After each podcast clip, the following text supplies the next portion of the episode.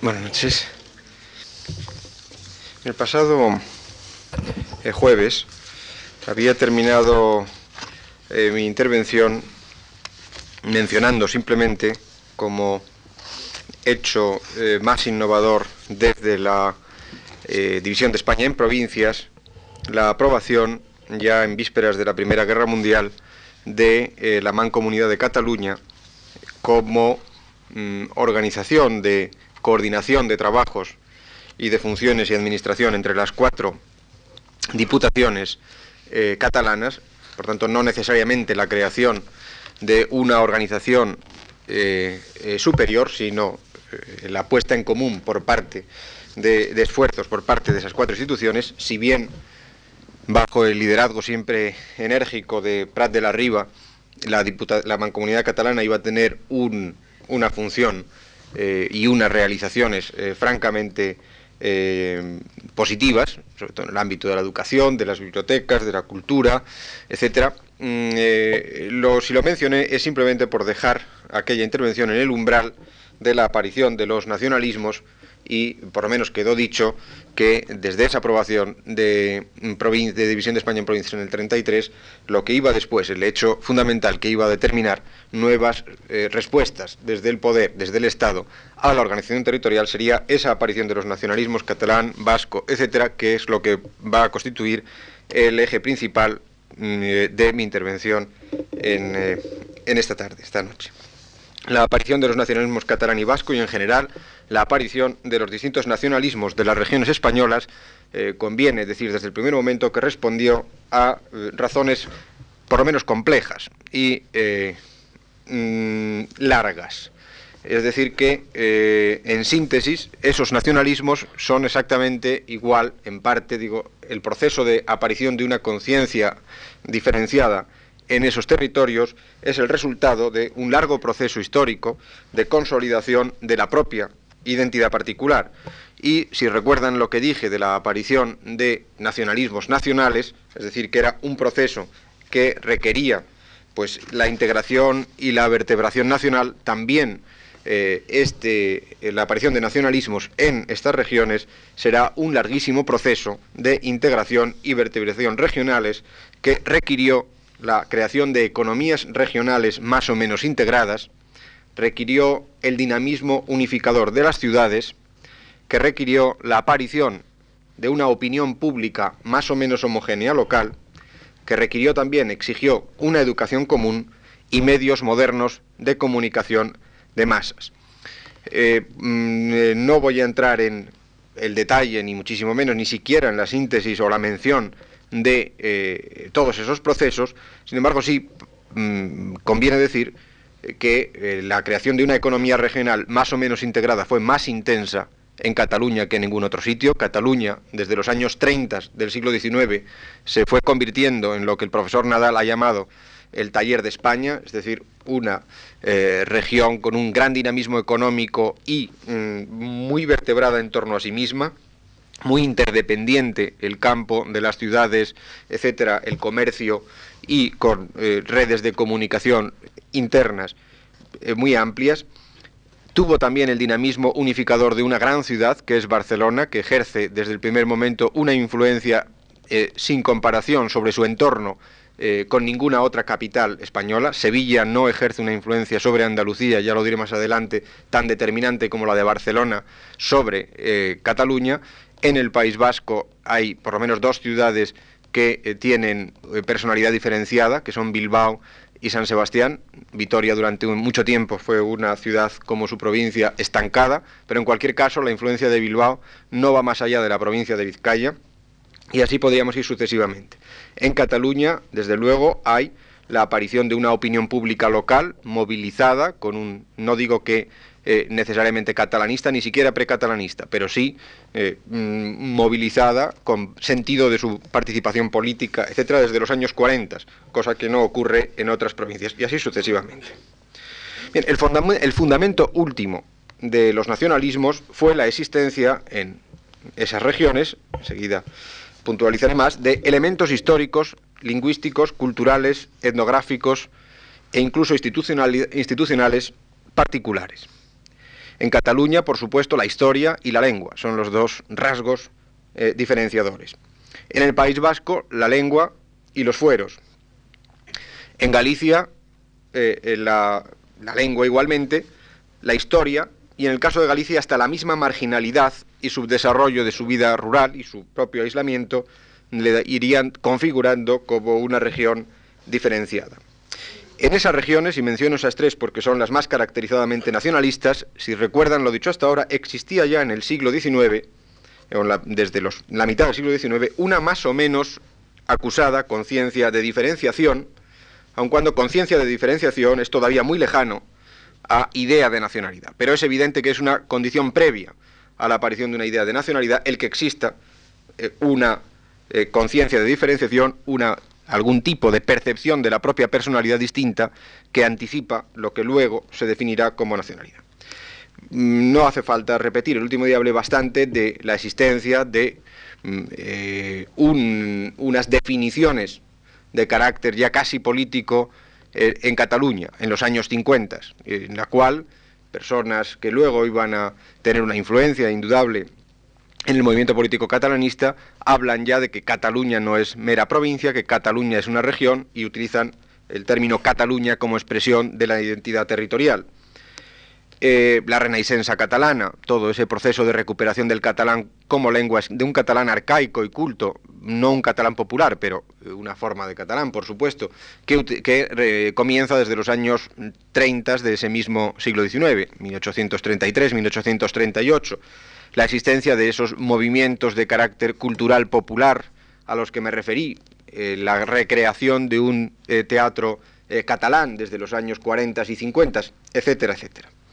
En el caso vasco hay también elementos que indudablemente apuntan a esa conciencia de diferenciación.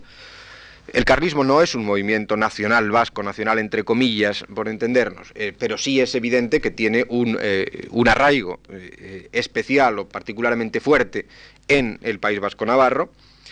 y junto al carlismo, que tiene además una idea foral de lo que es la organización del territorio vasco, y junto al carlismo, eso que los historiadores del País Vasco llamamos una idea, el fuerismo vasco, fuerismo que puede ser liberal, puede ser conservador, puede ser eh, moderado, eh, puede ser católico, es decir, la idea de que los fueros, aquellas instituciones de cada provincia separadamente que representaban a los ayuntamientos y que habían concretado en una serie de mm, textos escritos que regulaban la vida provincial, la idea de que ese tipo de institución había configurado simplemente un marco distinto. Vuelvo a repetir, un marco distinto separado en cada provincia, un marco distinto no en absoluto eh, eh, enfrentado de ninguna manera con el Estado español. Eso vendrá mucho después. Pero la idea de que los fueros eran algo peculiar, algo propio, algo particular, algo específico del País Vasco, lógicamente eh, favorecía la idea de esa conciencia de diferenciación. En el caso gallego, Mm, también un movimiento parecido a la Renaissance catalana, todo el movimiento del resurdimento eh, mm, de la literatura en lengua gallega, con eh, Rosalía de Castro, Curros Enríquez, Pondal, es decir, una serie de escritores de los años 40, 50, 60 que en Galicia recuperan la lengua y que hablan de Galicia, que idealizan Galicia, que reflexionan sobre Galicia. Pero, en fin, hay más. En el caso catalán, hablé el, federalismo catalán, ya, lo, dije que no es simplemente una manifestación del federalismo español, tiene, eh, sobre todo en el caso de Valentín Almiral, pero también en, en general el, federalismo catalán, unas connotaciones pre-nacionalistas claras. En las tres provincias se produce el mismo fenómeno en todo el siglo XIX, una proliferación de estudios históricos, lingüísticos, gramaticales, a todo lo largo del siglo en las tres provincias, las gramáticas, diccionarios, repertorios inmensos de tipo histórico, de historias locales, de recuperación de documentos, de evocación de las épocas medievales, más intenso, más moderno, todo ello probablemente en el caso de Cataluña, mucho más centrado en la lengua en el caso vasco. En las tres provincias se producen igualmente a lo largo del siglo XIX con mucha intensidad, que es lo que importa, expresiones y manifestaciones eh, de carácter folclórico, cultural, localistas, recuperación de músicas populares, ese fenómeno que mencioné en Barcelona de los coros, bien, pues el, recuperar tradiciones, leyendas, mitos, escribirlos, mm, recoger la música popular, se produce en los, tres, en los tres territorios. En el caso catalán, además, como ya mencioné, la aparición de forma continuada de prensa en catalán desde 1870. Por tanto, en Cataluña se puede decir que un particularismo catalán de amplio apoyo popular existía antes de que apareciese el catalanismo político. En el País Vasco esa persistencia y esa extensión de la conciencia fuerista revelaría la existencia también de un hecho vasco antes de que surgiese el nacionalismo. Y en Galicia hubo evidentemente un primer regionalismo, regionalismo de carácter cultural eh, con perfiles ya muy bien definidos, por lo menos a partir del año 85, entre el 85 y 1900, y desde luego, indiscutiblemente, entre 1900 y 1915. En otras regiones, sin embargo, la personalidad regional se manifestaba, desde luego, de alguna forma, pero de forma menos coherente, menos sistemática y menos intensa que en estas tres provincias. Sin embargo, conviene también volver a la cronología. Si eso es cierto en cuanto a esa conciencia de diferenciación, definición de la personalidad, sentimiento de identidad, los movimientos políticos nacionalistas, es decir, quienes, movimientos que van a hacer de ese sentimiento colectivo una propuesta clara, política, de carácter nacionalista, estos aparecerían más tarde, aparecieron en las últimas décadas del siglo XIX y primeros años del siglo XX. Además, conviene puntualizar que se trató de movimientos eh, muy heterogéneos, o por lo menos estuvieron muy lejos de constituir movimientos homogéneos. En Cataluña, el catalanismo conservador de la Liga, el gran partido conservador de Cataluña que hegemonizaría la política catalana entre 1901 y 1923, el nacionalismo de Cambó y Prat de la Riva, definido por el o que tuvo quizás el texto eh, doctrinal más eh, mm, eh, publicado y más leído en el texto de Prat de la Riva, la nacionalidad catalana, que apareció en el año 6. Bien, ese es un, un movimiento de carácter, ya lo he dicho, conservador y moderado. Pero hubo otras muchas formulaciones catalanistas de significación muy diferente. Hubo catalanismo tradicionalista, que un catalanismo federalista, democristiano, etcétera, a lo largo ya de las primeras décadas del siglo XX. Catalanismo tradicionalista, que se podría remontar incluso a una figura como Balmes, pero que tendría también su texto eh, ideológico más aquilatado en la obra, la tradición catalana, que apareció en el año 92 del obispo eh, Torres y Valles. El federalismo tendría su texto también doctrinal, en, eh, ya lo mencioné el último día, en la obra El catalanismo, de, que aparece en el año 1888, de Valentín Almiral. El movimiento democristiano mm, catalanista tendría políticamente, es menos conocido quizás, pero políticamente aparecería como tal en 1931 en la Unión Democrática eh, de Cataluña, cuyo líder fue Carrasco y Formiguera, pero indudablemente tiene antecedentes en eh, la misma figura del escritor y poeta Joan Maragall, de ese humanismo cristiano que Maragall practicaba y, teñido de catalanismo, se ha visto siempre como un precursor de una especie de democracia cristiana catalana. Muchos, algunos sacerdotes mm, procedentes del pensamiento social cristiano, muy influidos por las encíclicas papales, sobre todo la de León XIII, y que entran no en política directamente, pero sí a definir desde siempre desde una perspectiva catalana y en catalán eh, lo que puede ser una doctrina cristiana y social y eh, democristiana para su ámbito, el caso del canónigo eh, Carles Cardó sería el más eh, conocido. Pero hay un catalanismo también, incluso he dicho, de carácter marxista, ya más tardío, sin duda alguna, en los años 20 o después de la Primera Guerra Mundial, que tendría, no tendría una gran difusión, serían pequeños núcleos, pero tiene también alguna manifestación. Eh, digo que no se trata del catalanismo de un movimiento homogéneo, mm, un poco por romper la identificación que, eh, o la tentación de identificar catalanismo con eh, movimiento de los industriales y de los y de la burguesía catalana. El movimiento puede, la Liga tiene esa connotación, el resto de los partidos o de los movimientos catalanistas no lo tiene. Incluso en la Segunda República es conocido que el partido dominante en Cataluña fue la Esquerra Republicana de Cataluña, que tenía poco de conservador, era un partido federalista, un partido republicano, un partido reformista desde el punto de vista social. Tampoco el nacionalismo vasco ha sido excesivamente homogéneo, lo estamos viendo en nuestros días, pero en fin, eh, se podía verlo también ya eh, originalmente. En el nacionalismo vasco hubo inicialmente un independentismo de carácter racial y xenofóbico y antiespañol de su fundador, Sabino Arana, pero junto a eso convivirían, por lo menos desde los años principios de siglo, la primera década del siglo, junto a ese eh, nacionalismo sobre el que enseguida eh, volveré, radical y maximalista de Sabino Arana, convivieron tendencias regionalistas, tendencias autonomistas, eh, tendencias, por ejemplo, que acabarían dominando el movimiento nacionalista vasco en, la en los años de 1914 a 1923, movimiento de carácter eh, mucho más moderado que lo que había sido el nacionalismo unos años antes. Hubo incluso una escisión de un sector laicista a confesional liberal en 1930 que formaría el Partido Acción Nacionalista Vasca, que no tendría una enorme importancia electoral en términos de votos, pero que sí tendría bastante influencia intelectual en los medios vascos. El mismo Partido Nacionalista Vasco evolucionó desde la muerte de Arana hacia posiciones eh, socialcristianas, hacia, con una fuerte influencia de movimientos de acción católica local o movimientos eh, la Iglesia, eh, etcétera, el que fue, sería primer presidente del gobierno vasco, José Antonio Aguirre, Mm, pues sería casi un eh, modelo de eh, democristiano, de, partido, de, político demócrata cristiano. Y no parecería justo aplicarle los calificativos de xenófobo, racista, mm, etcétera, que con toda justicia deben aplicarse a Sabino, a Sabino Arana. En Galicia mismo, pues existirían varios galleguismos. En la fase regionalista coexistieron un regionalismo liberal, representado por Manuel Murguía, un regionalismo junto con un regionalismo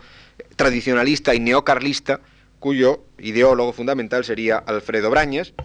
y en la etapa posterior, de 1916 a 1936, que es lo que los historiadores del movimiento gallego llaman ya la etapa nacionalista del galleguismo, el nacionalismo se extindió en un sector republicano y demócrata que estaría representado por el partido galleguista de Alfonso Castelao, que se creó en diciembre del 31, y un sector conservador, reaccionario, encarnado por Vicente Risco y la derecha galleguista, que se crearía en 1935. De manera que eran movimientos no homogéneos y además eran muy diferentes entre sí. Desde la década de 1890, el nacionalismo catalán concretó sus aspiraciones en tres puntos que yo creo que ha definido muy bien el profesor Miguel Artola. Eh, lo que el catalanismo aspiraba, el catalanismo hegemónico, el catalanismo de la Liga, el catalanismo de Cambó, era a tres cosas. A la autonomía para Cataluña, a la unidad nacional catalana, la eh, catalanización de toda Cataluña y la unidad, es decir, la creación de organismos políticos comunes a toda Cataluña, y la proyección, hecho esencial, de la influencia catalana sobre el Estado español. El caso de Cambó, que tantas veces se ha repetido y a veces se quiere ver un trasunto de Cambó en, eh, Roca, eh, es paradigmático, es decir, Cambó fue ministro y llevó a la colaboración de la Liga con los elementos conservadores del sistema monárquico español y eh, su ambición o su aspiración política era una Cataluña grande en una España grande. El nacionalismo vasco de Sabino Arana no tenía era bastante distinto. En primer lugar, tenía unas connotaciones de carácter racial, de carácter étnico eh, y unas connotaciones de carácter religioso o ultrarreligioso que eh, no estaban en el catalanismo. Para Sabino Arana, como es bien sabido, raza y catolicismo y religión católica eran los fundamentos de la nacionalidad vasca, cosa que no es como en Cataluña, la historia, el espíritu catalán, eh, la lengua, etc. El nacionalismo vasco carecía de esa dimensión española que tenía el catalanismo de Cambó y de Prat de Arriba. La aspiración de Sabino Arana, o la definición de Sabino Arana, era la reunificación de todos los territorios vascos, los eh, tres eh, españoles, más los franceses, más Navarra, que suman un total de siete provincias, la reunificación de esos siete territorios vascos en una confederación vasca soberana, esa es la expresión que se utiliza, cuya integración en España, en el supuesto de existir, quedaría supeditada a una cuestión que iba a ser un caballo de batalla de los nacionalistas vascos, a lo largo de todo el siglo XX, supeditada en todo caso a un pacto de soberanía entre los pueblos vasco y el pueblo español. Por eso el nacionalismo vasco nunca ha votado ninguna constitución española eh, por el hecho de no contemplar eh, un pacto de soberanía entre los dos pueblos. El regionalismo liberal gallego o el regionalismo gallego tiene poco que ver con esto. Ya he dicho que hay varios nacionalismos, eh, varios regionalismos o varios, varios galleguismos. Desde luego el regionalismo liberal gallego de eh, Murguía, el autor al que antes me he referido, que era el esposo del marido de Rosalía de Castro,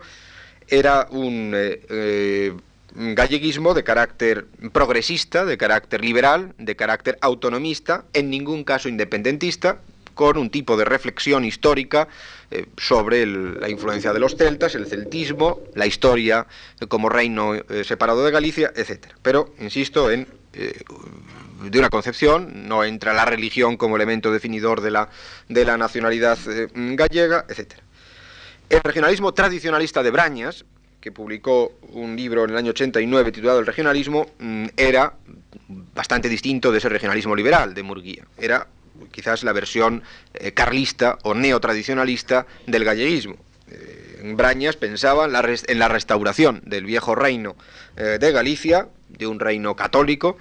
no tiene connotaciones de carácter étnico y racial, en el marco de una monarquía española igualmente católica y tradicional. Brañas es un nombre muy próximo al carlismo e indudablemente en su concepción de mm, Galicia como una región y como una nacionalidad es la percepción de un reino restaurado gallego dentro de la unidad de la monarquía católica eh, tradicional española.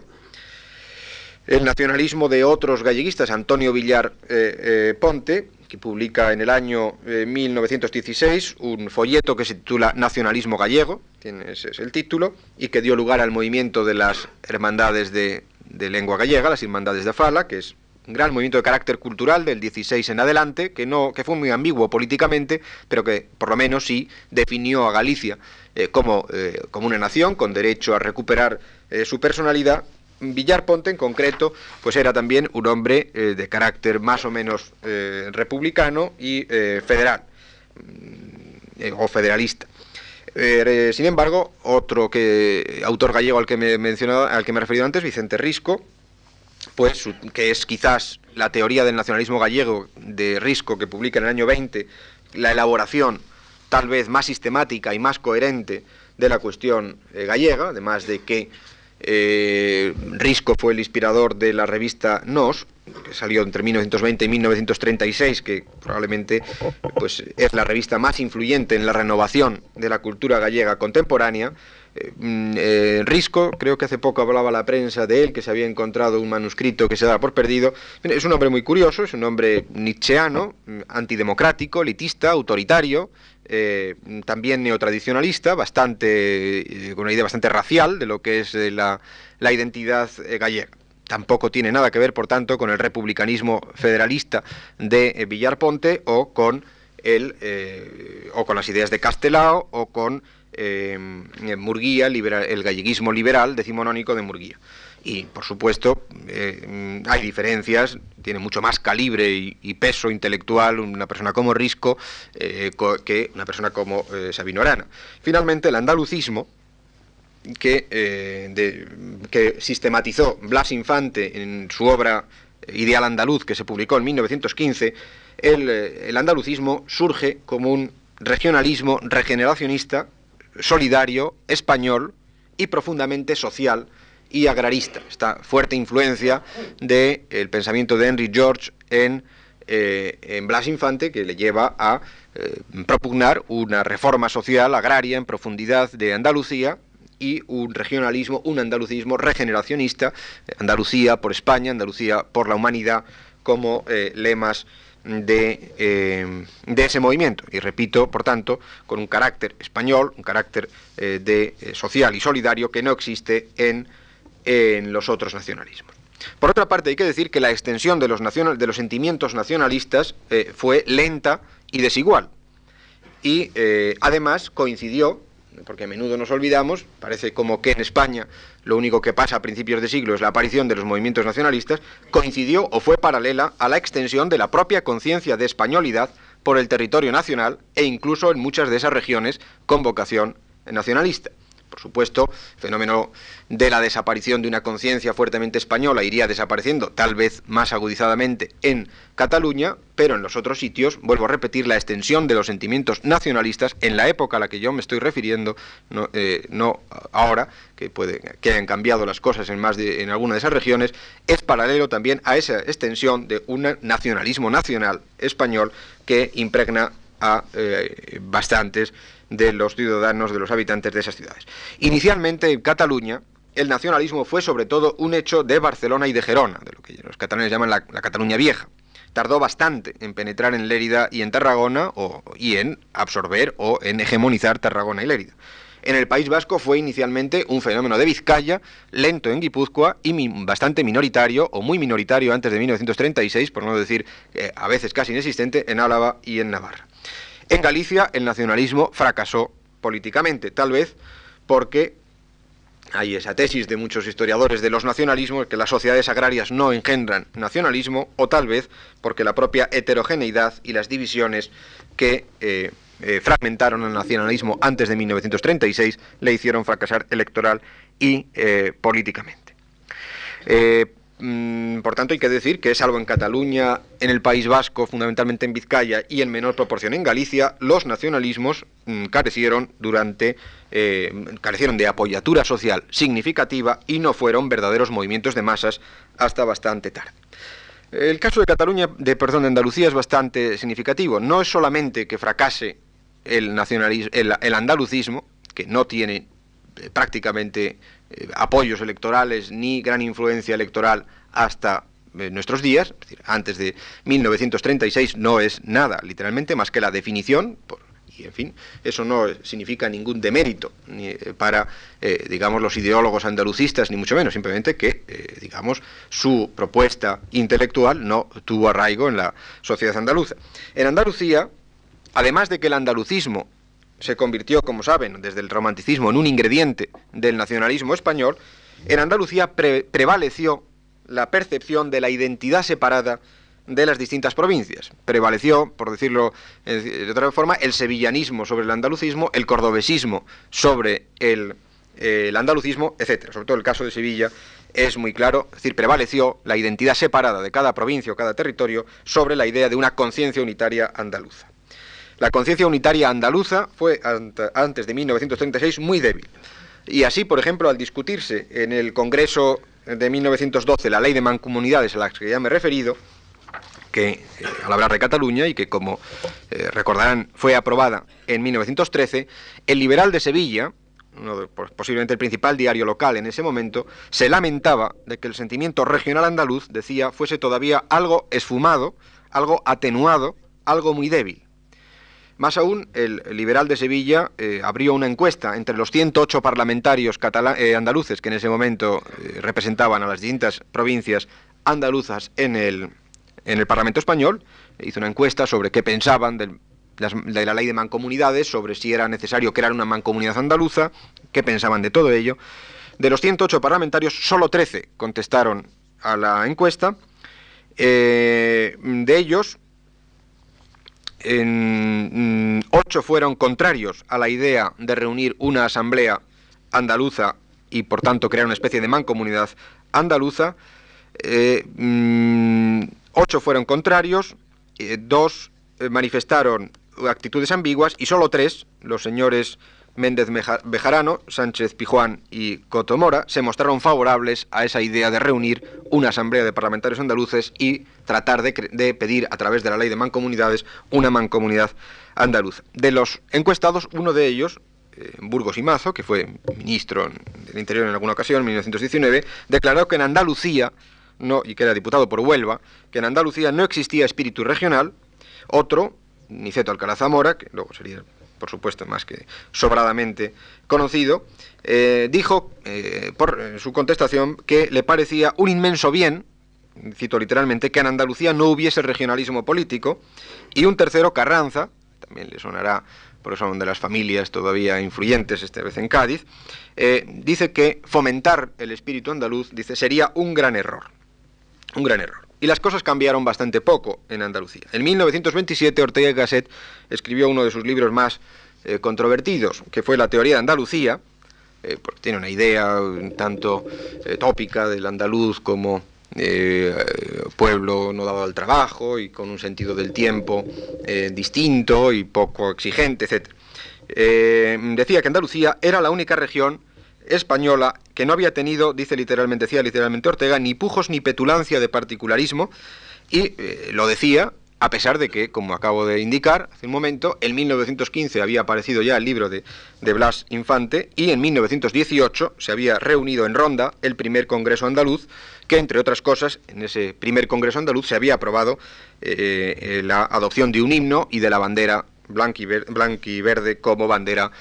andaluzas. Evidentemente se trataba de movimientos probablemente estrictamente de carácter intelectual, con muy poca resonancia, con muy poca influencia, puesto que eh, no parece que trascendiera excesivamente. Ni siquiera en los años de la Segunda República, cuando la Constitución republicana, como veremos el último día, favorecía la formación de regiones autónomas, ni siquiera entonces el andalucismo tuvo eco social significativo. En Sevilla, que es la cabecera casi indiscutible de la región, pesar de las múltiples eh, pugnas que la capitalidad andaluza suscita en las distintas provincias, pero en fin, por lo menos para los que vemos Andalucía desde fuera, y si hay granadinos, malagueños o cordobeses que me perdonen, nos parece que eh, Sevilla tiene un, peso específico grande en esa, en esa región. Bien, pues eh, la, ni siquiera en esos años, o digamos en la, en la, época de la Segunda República, la prensa andalucista en Sevilla fue muy poca, muy, eh, tuvo muy poca difusión en los estudios que hay, sobre todo el profesor Braojo, sobre la difusión de la prensa en Andalucía, eh, y además de vida muy efímera. Y la prensa local, de carácter general, concedió muy poco espacio a cuestiones andalucistas, los problemas que preocupaban, si es que eh, la prensa refleja la opinión pública, que creemos que, que sí, la prensa, los problemas que preocupaban a la prensa local sevillana eh, eran pues de otra naturaleza. El paro, Sevilla pasó unos años en la Segunda República muy malos, la conflictividad social, también fue Sevilla escenario de algunos de los conflictos sociales más fuertes de España, y la política municipal, mm, que fue un problema que Sevilla arrastró desde la exposición de 1929, por los gastos cuantiosísimos que eh, supuso esa exposición universal o hispanoamericana que se hizo en el año 29 y que eh, además pues, endeudó al ayuntamiento muchísimo y creó unos problemas de utilización posterior debido a la eh, crisis económica de todos los edificios, construcciones que se habían hecho. Entonces, esos fueron los temas que dominaron la opinión sevillana, paro, conflictos sociales, tensiones, desórdenes públicos y toda la discusión en torno al gasto municipal en los años de la, eh, de la Segunda eh, República. Bien, tal vez podamos eh, ver en Andalucía, lo pongo con un poco más de detalle, como tal vez ejemplo de, lo que puede estar ocurriendo en otras regiones de España e incluso en alguna que es presumible o tiene los datos o, o, por lo menos la teoría del andalucismo y lo que no existe es el apoyo social o la movilización social del andalucismo porque, eh, como he dicho hace un momento, la aparición de los movimientos nacionalistas en determinadas regiones no fue la única circunstancia que determinaría el problema de la organización territorial del Estado español en los primeros 30 años del siglo XX. La idea es un poco que quisiera decirlo dicho de otra manera más brusca, es, decir, es cierto que aparecen movimientos nacionalistas, eh, uno puede preguntarse por qué el Estado no responde a los movimientos nacionalistas, bueno, hay que ver qué entidad tienen. Una cosa es que los intelectuales, determinados grupos sociales, aquí y allá definan una idea de nacionalidad, otra cosa es que eso tenga, sea un problema verdaderamente nacional, eso sea un problema de Estado y que por tanto haya que responder desde la administración del Estado a, eh, con soluciones de carácter territorial, etc. Eh, lo que estoy queriendo decir es que el problema es en Cataluña, muy, eh, empieza a gestarse un problema que adquirirá indudablemente rango e importancia en el País Vasco, pero fundamentalmente en una provincia, y son tres provincias, y que en Galicia no pasa la cuestión de definición de carácter más o menos intelectual etcétera, y en Andalucía ni siquiera llega a eso, pese a que exista el, eh, una definición y un himno, una bandera, unos intelectuales, etcétera. La aparición, como digo, de movimientos nacionalistas no fue la única circunstancia que determinaría el problema o problemas de la organización territorial del Estado español en los primeros 30 años del siglo XX. Al menos hay eh, otras dos circunstancias que a mi modo de ver fueron igualmente decisivas. En primer lugar, si yo he insistido en que el Estado español fue pobre, ineficiente y que España, la unidad de España, por lo menos en el aspecto económico-social, era bastante artificial, puesto que España era más una especie de eh, nación fragmentada desde el punto de vista social y económico, mal vertebrada, con pocas comunicaciones, con su economía, las economías todavía casi de subsistencias y locales, Bien, cuando fue precisamente entre 1900 y 1936 cuando en España cristalizó la plena nacionalización de la vida política y social, es decir, cuando la nación y no la, localidad o la región pasó a ser el ámbito verdadero de la acción social y política, eh, eh, incluso aun cuando el país seguía siendo todavía, no lo olviden, pura provincia, como decía Ortega en el año 27. Pero en fin, pese a todo ello, el, digamos, el cambio con respecto al siglo XIX es verdaderamente espectacular. Y lo podríamos ver en cualquier indicador, desde el número de viajeros que se trasladan en los trenes españoles, a las intercomunicaciones comerciales de unas provincias con otras, a la atención que la prensa local va dando a la política nacional en lugar de estrictamente a, eh, a cuestiones de ámbito local, en fin, hay muchas manifestaciones, a, que los libros ya, por ejemplo, de texto son comunes prácticamente en todas las escuelas, que hay escuelas, sobre todo en la mitad norte de España, la mitad sur siempre ha sido mucho más desfavorecida, que hay ya bastantes ciudades en las cuales, digamos, el tipo de preocupación de estilos de vida, la homogeneidad cultural es, es, muy grande, cosa que probablemente antes era mucho menor, etcétera, etcétera. De manera que digamos que ese proceso de que sea la nación el ámbito de la preocupación de todos los ciudadanos y no la vida local y el ámbito de la, de la propia vida cotidiana y de la vida social, eh, me parece que culmina, como vuelvo a repetir, en eso. Y segundo, como acabo de decir, que fue también en estos años cuando terminó de completarse la homogenización cultural de España como resultado de lo que acabo de decir, de la mayor integración nacional, producida por el mayor control del Estado sobre la sociedad, por el desarrollo de la educación de masas, por el aumento de la circulación de la prensa popular, por la intensificación de todo tipo de comunicaciones eh, sociales. Negada en Cataluña y en el País Vasco, invertebrada en el sentido que decía Ortega, todavía no plenamente eh, integrada económicamente, pero España era indudablemente entre 1900 y 1936 una comunidad nacional plenamente consolidada, cosa que probablemente pues no eh, podría decirse de eso 60 años antes. Recordarán que puse como ejemplo de que la escasa conciencia, o no conciencia nacional, sino preocupación por las cosas nacionales, el que la pérdida de toda América en 1826 no produjo el menor tipo de reflexión, uno lee a Larra o a Mesoneros Romanos vuelvo a repetir, hay que tener cierto cuidado, no sabemos qué es exactamente lo que pensaba el hombre de la calle. Los historiadores, desafortunadamente, nos tenemos que remitir a textos escritos la mayor, la mayor de las veces. Pero, en fin, da la impresión de que, desde luego, Larra, que es un hombre que respira por todas las heridas de su país abiertas y a chorros, es que no, ni se preocupa de, la cuestión de que haya podido eh, España perder ni más ni menos que toda América. Y no digo nada eh, todos los demás escritores. Sin embargo, el desastre del 98, como todos sabemos, provocó, es bien sabido, una profunda crisis de la conciencia nacional entre los intelectuales españoles, anticipada en los años inmediatamente anteriores por Ganivet, Unamuno y otros. Y se inició entonces, justamente entonces, eh, con una intensa reflexión metafísica sobre el ser de España, que tuvo entre otras manifestaciones, ese mismo pesimismo crítico de los escritores del 98 o la preocupación que continúa eh, en eh, una preocupación yo creo que igualmente nacional, pero tal vez mucho menos literaria, más constructiva, menos negativa, más optimista, en la generación del 14, que es una generación profundamente también eh, española y obsesionada por España, como es la generación de Ortega, Azaña, Madariaga, Mareñón, Méndez Pidal, etc. De manera que ahí hay un tipo de reflexión de conciencia nacional plenamente consolidada que eh, no admite dudas como expresión de ese otro fenómeno, además de la aparición de movimientos eh, regionales. Si aquí añadiéramos ahora, que lo recuerdo porque no lo voy a desarrollar, por ejemplo el desarrollo de Madrid, que ahora sí ya Madrid va a ir adquiriendo las hechuras de una verdadera capital de Estado. Eh, bueno, construcción de la Gran Vía, en fin, todos los edificios que desde la, en torno a la calle de Alcalá y luego la apertura de la Gran Vía se van, van culminando lo que es Madrid hoy fin, vuelvo a repetir que así hablando eh, rápidamente y de memoria, se construyen eh, ahí eh, pues el Palacio de Comunicaciones, que es de 1918, y, en fin, y que hoy nos parecería casi impensable un Madrid el, Banco Central en el otro lado, el Banco de Vizcaya subiendo por aquella Alcalá a la derecha, que se construye en el 29, la Gran Vía que empieza a abrirse en el 10, si siguen por la izquierda, subiendo por Alcalá, pues el, Banco de España ya estaba, pero el Círculo de Bellas Artes se construye hacia el 18, 19, en lo que ahora es Ministerio de Educación en el veintitantos, la esquina de es la calle Sevilla, el Chaflán del Banco de Vizcaya, el Banco ese de Vizcaya es del año, perdón, de Bilbao, ese es del 19, el de enfrente, el hispano, debe ser de un, poco antes, luego ya enfrente hay edificios históricos, etcétera, de manera que algunos edificios que son parte del, paisaje eh, más actual de Madrid, que tienen ya ese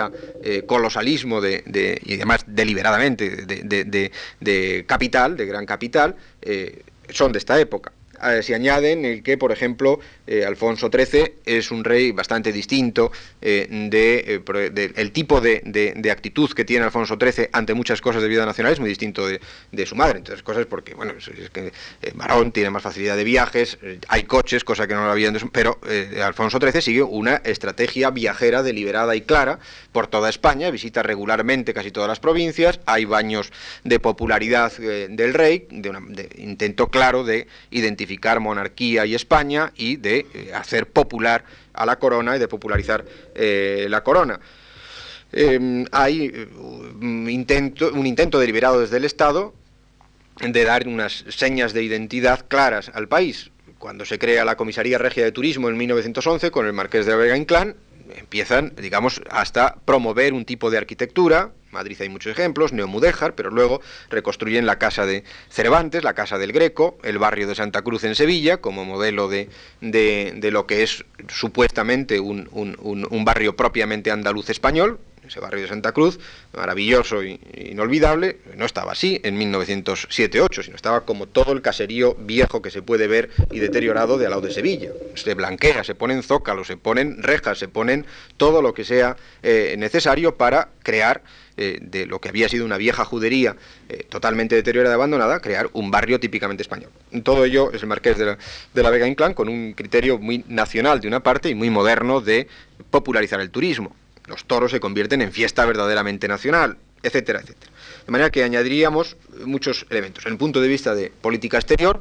eh, de 1902 a 1927, los años eh, casi que coinciden con el reinado de Alfonso XIII, son eh, los años de recuperación por parte de España de la idea del hispanoamericanismo o la creación del hispanoamericanismo y la idea de eh, la hispanidad. España ha vivido prácticamente hasta principios de siglo de espaldas a sus antiguas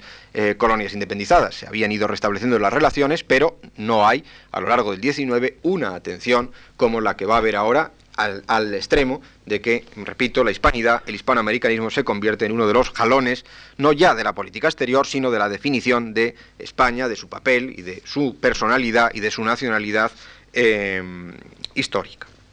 De manera que eh, fue cristalizando también un nacionalismo español,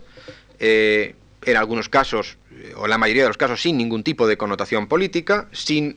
textos eh, mm, eh, doctrinarios mm, identificables, pero indudablemente eh, la afirmación de la unidad nacional mm, frente al ascenso de los nacionalismos catalán y vasco acabaría por ser, en algún caso, ahora lo puntualizaré, también un componente esencial de ese nacionalismo español. Es importante decir que el nacionalismo español de las dos primeras décadas del siglo XX no se tradujo como en Italia, en la aparición de un partido o movimiento político nacionalista, ni tampoco se aglutinó como en Francia en torno a publicaciones y círculos intelectuales concretos. Es decir, en España no hay un movimiento fascista desde el año antes de eh, la Segunda República, es decir, en el 19 no hay nada en España, al contrario, hay mucha gente que se queja de la atonía del pueblo español, de que en España no hay nacionalismo, Ortega lo dice, que, pasa en este pueblo, que aquí no se, eh,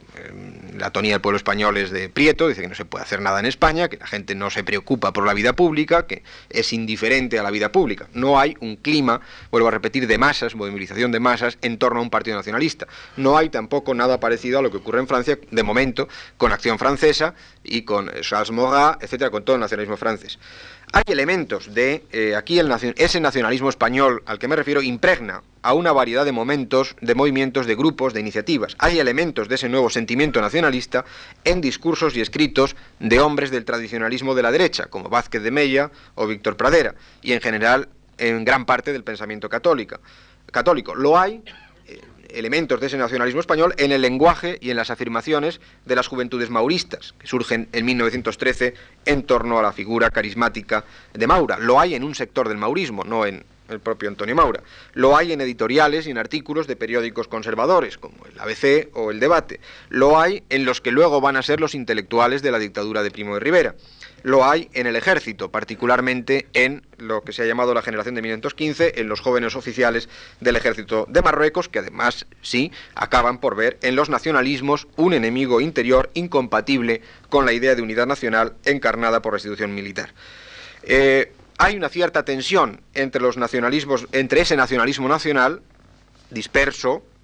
eh, y los nacionalismos periféricos, como se puso de relieve por primera vez en 1905, en un incidente muy conocido, cuando oficiales de la guarnición de Barcelona asaltaron la redacción del semanario catalanista El Cucut, que fue un conflicto cuyas implicaciones eh, vio muy bien Unamuno en una serie de, de artículos que publica en la revista Nuestro Tiempo, bajo el título La crisis actual del patriotismo español, el 25 de diciembre de 1905, son unos artículos bastante conocidos, creo yo, que Unamuno temía que los nacionalismos catalán y vasco acabaran por apartar a Cataluña y al País Vasco de su participación en un esfuerzo colectivo nacional, de ahí esas frases que, eh, bueno, son muy unamunianas por otra parte, y paradójicas, y, mm, eh, digamos de no entender muy bien eh, lo que pensaban los nacionalistas catalanes y los nacionalistas vascos, pero en fin, que sí reflejan esa preocupación, porque esa parte Unamuno ve y apela a los catalanes a catalanizar a España y a los vascos a vasconizar a España. no tenéis que iros de aquí, al contrario, vosotros tenéis que influir eh, sobre España. Es simplemente ese temor de que esos nacionalismos dispersen el esfuerzo de Cataluña y del País Vasco fuera del ámbito español. Y temía también, y lo dice claramente, por eso titula La crisis del patriotismo actual, uno de lo que se queja es de que no hay patriotismo en España, un patriotismo civil, nacionalismo, verdaderamente, y teme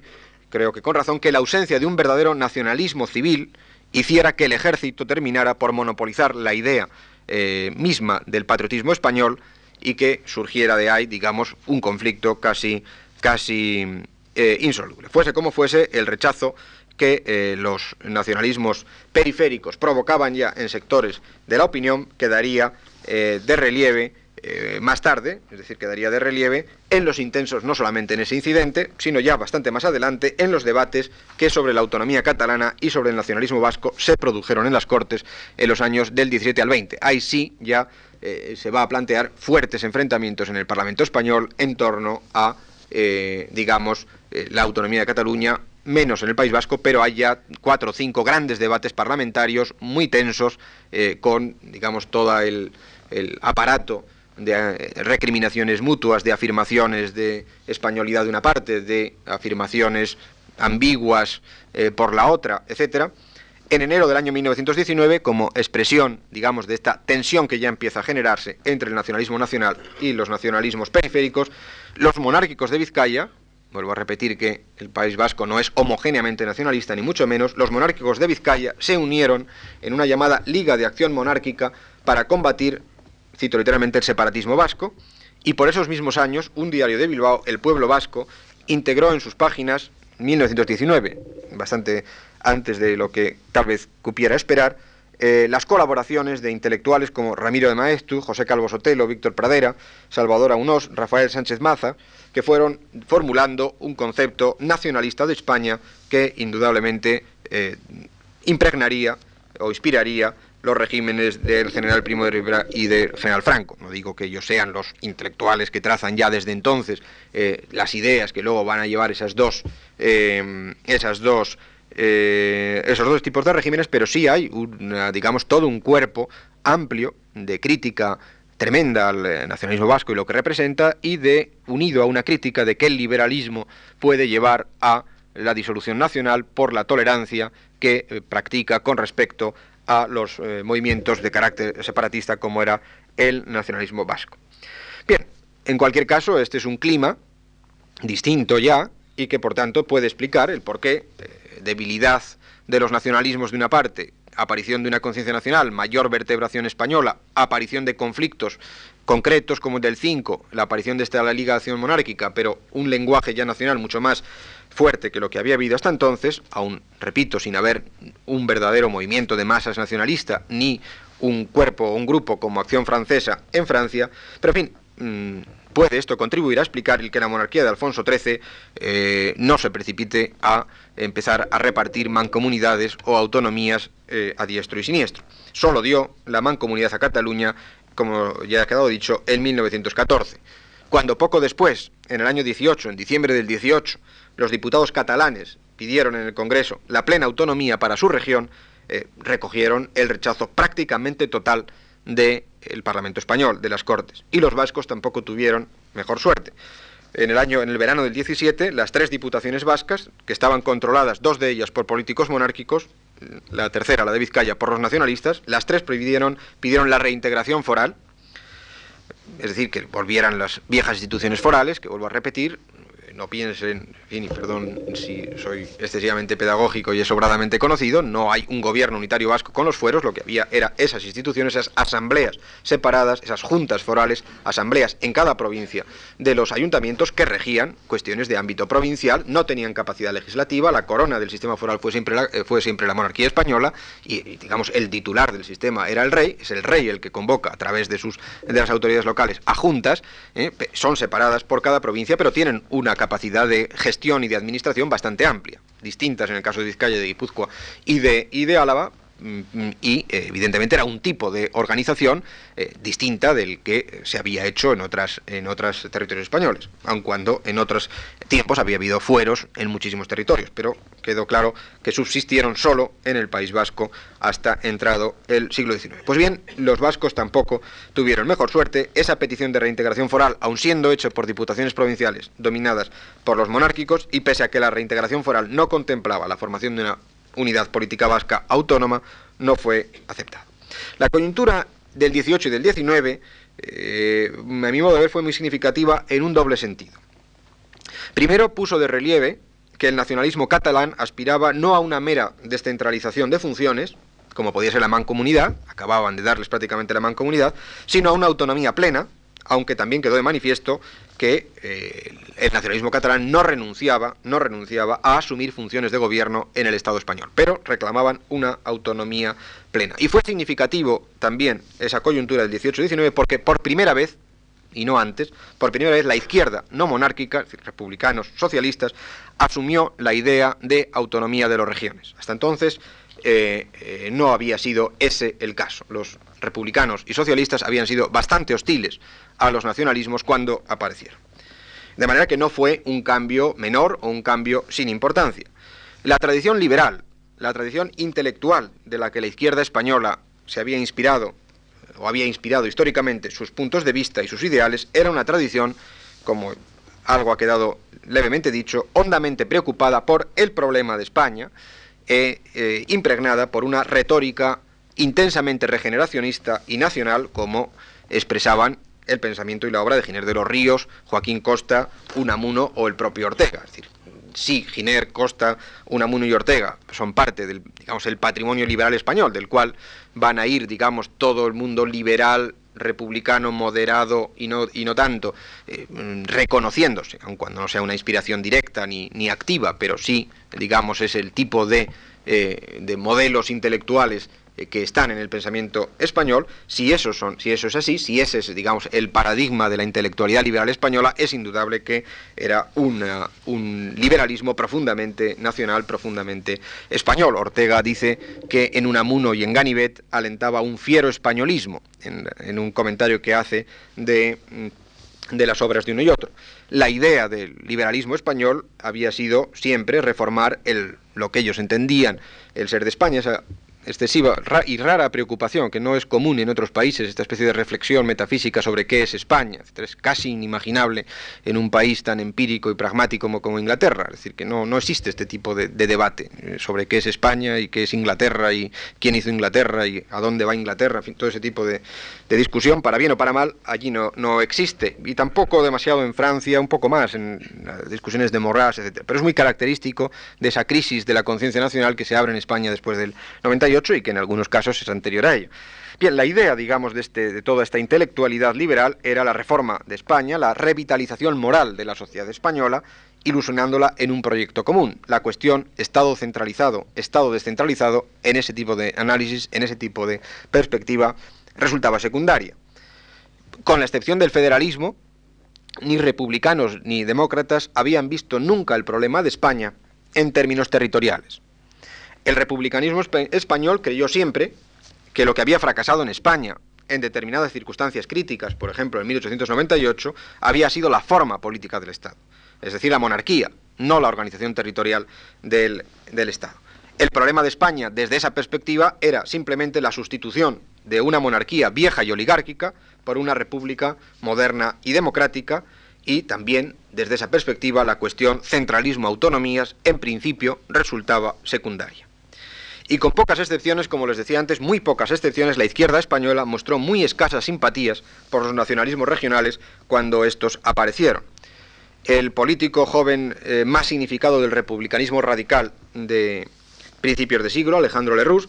rompió con el Partido Republicano cuando en 1905 la vieja guardia, Salmerón, se unió al nacionalismo catalán no por ninguna razón que tenga que ver con el reconocimiento de la autonomía de Cataluña. Salmerón eh, eh, se unió a la solidaridad catalana y al nacionalismo catalán para repudiar la ley de, eh, la ley de jurisdicciones que se había pasado con motivo del incidente del Cucut al que antes me he, dicho, me he referido. Es decir, que en adelante el ejército juzgaría por eh, jurisdicción militar cualquier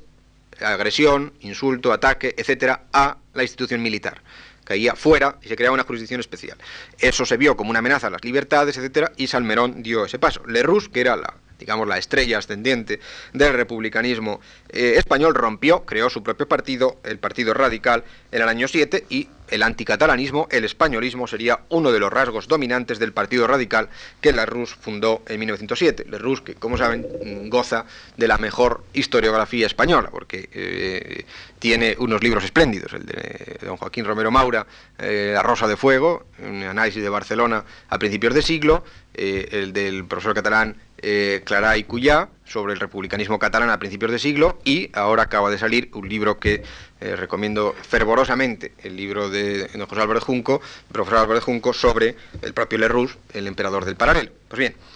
eh, no se trató además de un caso aislado. Republicanos moderados, como Melquiades Álvarez, o liberales monárquicos, como Montero Ríos, se opusieron tanto al proyecto de reforma de la administración local, que en su momento mencioné, nada más que mencionarlo, del año 7, que había llevado Maura, como a la formación de la mancomunidad catalana en 1914. Y el socialismo español tampoco fue eh, demasiado favorable, o más favorable a los nacionalismos. No tenía influencia alguna en Cataluña, era extremadamente hostil al nacionalismo en el País Vasco, y en el País Vasco era muy fuerte, eh, sobre todo en Vizcaya, el Partido eh, Socialista, era eh, hostil en razón del carácter eh, xenofóbico, eh, reaccionario, ultracatólico del nacionalismo vasco. Eso era lo que fundamentalmente le llevó a ese, sobre todo el primer punto, es decir, que el Partido Socialista en Vizcaya a principios de siglo es el partido de los trabajadores inmigrantes, lógicamente un proyecto nacionalista que excluye a los inmigrantes de ese proyecto nacional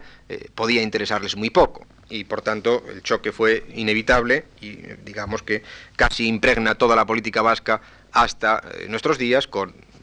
colaboraciones ocasionales, pero eh, digamos que hay dos culturas fuertemente enfrentadas, dos culturas políticas fuertemente, fuertemente enfrentadas ahí. Además, el socialismo veía en un Estado central fuerte el instrumento de la reforma y del cambio social. El socialismo, aquí y fuera de aquí, siempre ha sido muy estatista y siempre ha creído en tales cosas. El cambio se inició en los años de la Primera Guerra Mundial, el cambio de la izquierda, entendido por izquierda todo este vago movimiento liberal, republicano, democrático, socialista. Se inició el cambio en la actitud hacia los nacionalismos eh, en al final, en los años de la Primera Guerra Mundial, tal vez probablemente por dos razones. Por el reconocimiento internacional que entonces tuvo durante la Primera Guerra Mundial el derecho a la autodeterminación de las nacionalidades oprimidas, la gran propuesta del presidente Wilson para dar un sentido a la guerra, mm, conste que se refería solo y exclusivamente a Centro Europa, pero evidentemente eso eh, eh, llevó a eh, una revitalización de los movimientos eh, nacionalistas y los movimientos nacionalistas, lo mismo el irlandés que el catalán que el vasco, vieron una legitimación de sus planteamientos, repito, en una propuesta que en realidad era eh, la sustitución de los imperios austrohúngaro, alemán, eh, etcétera, por, y en los Balcanes por, y en Centro Europa por nacionalidades eh, de carácter étnico, que eran las, ese conglomerado que cada día aprendemos unas eh, tres o cuatro nacionalidades nuevas que surgen por el periodo. Solamente en la Unión Soviética hay legalmente reconocidas en la Constitución ciento y pico, 110 me parece nacionalidades. Bien, no digo que en los Balcanes hubiera tantos, pero muchísimas también. Mm, pero en fin, el hecho del reconocimiento internacional evidente del derecho de autodeterminación fue uno de los factores de esa atención que la izquierda da al problema de los nacionalismos y también yo creo que la segunda razón sería la creciente importancia que en Cataluña fue tomando en esos años el, catalanismo republicano y de izquierda. Es decir, a partir de la Primera Guerra Mundial, todavía hasta el año 23, la Liga conservadora, etcétera, eh, va a ser el partido hegemónico, pero indudablemente desde los años 14, 15, el nacionalismo republicano federalista de izquierda, afín y, con lazos y comunicaciones con eh, la izquierda española, eh, va a ir sustituyendo, o por lo menos amenazando claramente en términos intelectuales, al, eh, a la Liga, al movimiento nacionalista de Cambó, etc. En cualquier caso, me parece significativo que la revista España, ese órgano de los intelectuales democráticos españoles del año 16 al 23, que fue dirigido primero por Ortega, luego por Araquistain y luego por Azaña, finalmente, eh, la revista España fue publicando un muy alto número de artículos favorables a la autonomía catalana. También publicó algunos hostiles al catalanismo, casi todos los de Unamuno, que ya desde entonces se manifestó abiertamente eh, contrario al catalanismo. Estos artículos, muchos de ellos, aparecieron en la revista España. Pero hay una abundancia enorme de artículos eh, a favor de la autonomía de Cataluña. El Partido Socialista Obrero Español, en su congreso del 18, reconoció el derecho por lo menos el derecho teórico de las nacionalidades ibéricas a su autogobierno, dijeron, en una confederación republicana. Incluso en el País Vasco, en abril de ese mismo año de 1918, Prieto, el líder de los socialistas vizcaínos,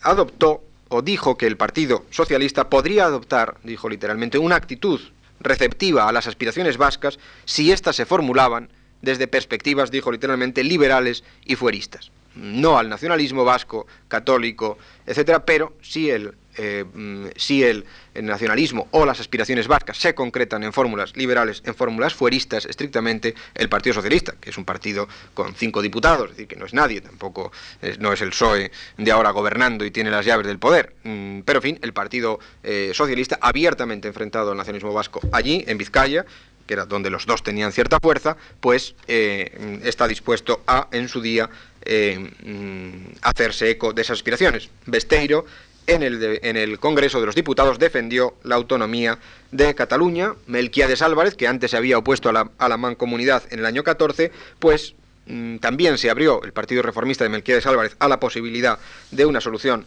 eh, autonómica e incluso buscó algún tipo de aproximación al nacionalismo eh, de la Liga y de Campo. Pero sería finalmente, eh, durante la dictadura de Primo de Rivera, es decir, en los años 23 al 30, cuando el cambio, es decir, la apertura de la izquierda hacia los nacionalismos y hacia la idea de autonomía territorial se completaría. Fue entonces, durante bajo la dictadura de Primo de Rivera, cuando el nacionalismo catalán de izquierda luchó junto a republicanos y socialistas en favor del establecimiento de una república eh, democrática. No ocurrió lo mismo en el País Vasco. El Partido Nacionalista Vasco se mantuvo al margen de cualquier tipo de eh, colaboración con republicanos, demócratas o socialistas en cualquier tipo de operación eh, sobre o contra la dictadura de Primo de Rivera. Mantuvo una, una actitud de total neutralidad, mm, se concentró en cuestiones de carácter cultural,